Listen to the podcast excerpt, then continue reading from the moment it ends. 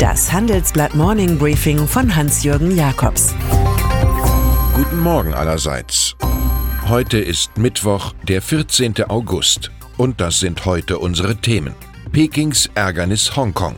Wer stoppt Matteo Salvini? Und das Glücksspielproblem der FPÖ.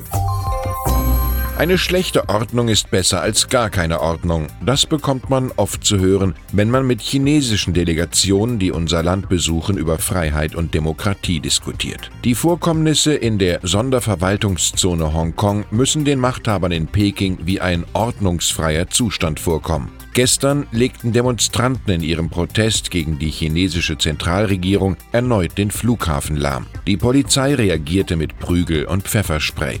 China wiederum lässt Panzer an der Grenze auffahren und verweigert zwei US-Kriegsschiffen die Einfahrt in den Hafen von Hongkong. Die Bitte der US-Regierung an alle Seiten, ruhig und friedlich zu bleiben, beweist vor allem eines, dass genau dies nicht der Fall sein wird. Für die Volksrepublik China, die sich als politische und ökonomische Supermacht sieht, ist die Rebellion von Hongkong ein Angriff auf das kollektive Selbstwertgefühl. Der regionale Konflikt steht im Kontrast mit dem globalen Anspruch, die Führungsrolle der USA zu verneinen. Die USA versuchen, China auf Abstand zu halten, analysiert Reinhard Ploss im Handelsblatt-Interview. Er ist CEO des DAX-Konzerns Infineon. Damit sei der Handelskonflikt eigentlich ein Technologiekonflikt. Und Europa müsse aufpassen, nicht zerrieben zu werden. Immerhin verschiebt der US-Präsident die angekündigten Strafzölle von 10% auf Handys, Laptops, Spielzeuge und Textilien um dreieinhalb Monate auf Mitte Dezember.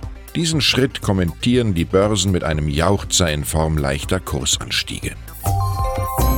Einen Premierminister zu stürzen, fällt auch dem Capitano-Kraftpolitiker Matteo Salvini schwerer als eine Sandburg zu bauen. Gestern scheiterte der italienische Innenminister und Chef der rechtsextremen Partei Lega mit einem Misstrauensvotum gegen den Regierungschef Giuseppe Conte. Der Aushilfspolitiker, der der Fünf-Sterne-Bewegung nahesteht, muss am kommenden Dienstag Bericht erstatten über die Regierungskrise, Salvini überrascht mit seiner Idee, das Parlament radikal zu verkleinern, was den Druck auf die Strategen von Fünf Sterne erhöht, die einen solchen Vorschlag schon gemacht haben. An Neuwahlen ist in Italien jedenfalls nicht vor Ende 2020 zu denken. Zu Salvinis Machtvorstößen fällt einem der Schriftsteller Alberto Moravia ein. Der Unwissende hat Mut, der Wissende hat Furcht. Rechnen wir mit dem Schlimmsten und hoffen auf das Beste, sagt Hubertus Heil zur ökonomischen Lage. Auf diese bereitet sich der SPD-Arbeitsminister mit einem Arbeit von Morgen Gesetz vor, das ihm einen Platz in der Minister von Morgen Riege sichern soll. Das Gesetz sieht eine Perspektivqualifizierung für Mitarbeiter auf freiwilliger Basis vor, ebenso wie den längeren Bezug von Kurzarbeitergeld für Menschen in einer Transfergesellschaft und mehr staatliche Förderung von Weiterbildungsmaßnahmen. Das Manöver Heils ist als Prophylaxe zu loben. Am heutigen Mittwoch könnte das Statistische Bundesamt verkünden, dass die Wirtschaft zwischen April und Juni leicht geschrumpft ist und das Bruttoinlandsprodukt auch im dritten Quartal sinken wird. Spätestens dann wird ein Horrorwort durch die Lande geistern.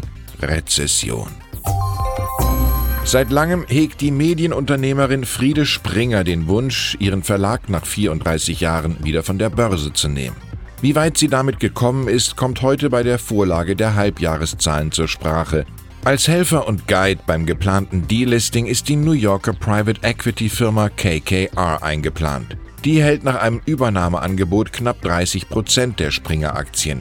Aus dem einst weltumspannenden Presseimperium sind nur noch Bild und Welt übrig geblieben, über deren Zukunft KKR nun mitbestimmt. Der wachsenden Unruhe im Haus begegnet der CEO Matthias Döpfner mit einem Angebot eines Beteiligungsprogramms für Mitarbeiter. Natürlich alles streng unabhängig und überparteilich. Die politische Skandalnudel Österreichs, die FPÖ, meldet sich zurück. Es geht um die Zeit, als sie noch in der Regierung saß und das Parteimitglied Peter Sidlow im Staatsbetrieb Casino Austria AG einen sagenhaften Aufstieg zum Vorstand schaffte. Dabei hatte ihm ein zuständiger Personalberater die Eignung hierfür abgesprochen. Als Verbündeter erwies sich die Firma Novomatic, die eine Online-Gaming-Lizenz erhalten haben soll. Trotz der Zurückweisung aller Beteiligten interessiert sich die Staatsanwaltschaft sehr intensiv für die erhobenen Korruptionsvorwürfe. Am Montag gab es Razzien unter anderem bei Sidlow und Ex-Vizekanzler Heinz-Christian Strache. Vorsicht! Glücksspiel kann süchtig machen. Nähere Infos zur Parteienfinanzierung bei Strache persönlich, Stichwort Ibiza-Video. In dem heißt es, Zitat, Novomatic zahlt alle. Und dann ist da noch die Freiheitsstatue auf Ellis Island von New York, einst ganzer Stolz der amerikanischen Nation. Deren Inschrift lobt Einwanderer. Gebt mir eure Müden, eure Armen, eure geknechteten Massen, die frei zu atmen begehren.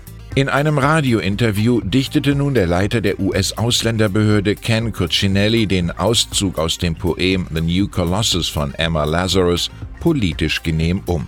Gebt mir eure Müden, eure Armen, die auf eigenen Füßen stehen können und nicht zur Belastung für die Öffentlichkeit werden. Der Mann fasst in Worte, was die US-Regierung plant. Wer auf Wohngelder oder Lebensmittelhilfen angewiesen ist, erhält keine dauerhafte Aufenthaltsgenehmigung. Bei Donald Trump wird die Green Card zur schwarzen Liste. Ich wünsche Ihnen in aller Freiheit einen erfolgreichen Tag. Es grüßt Sie herzlich Ihr Hans-Jürgen Jakobs.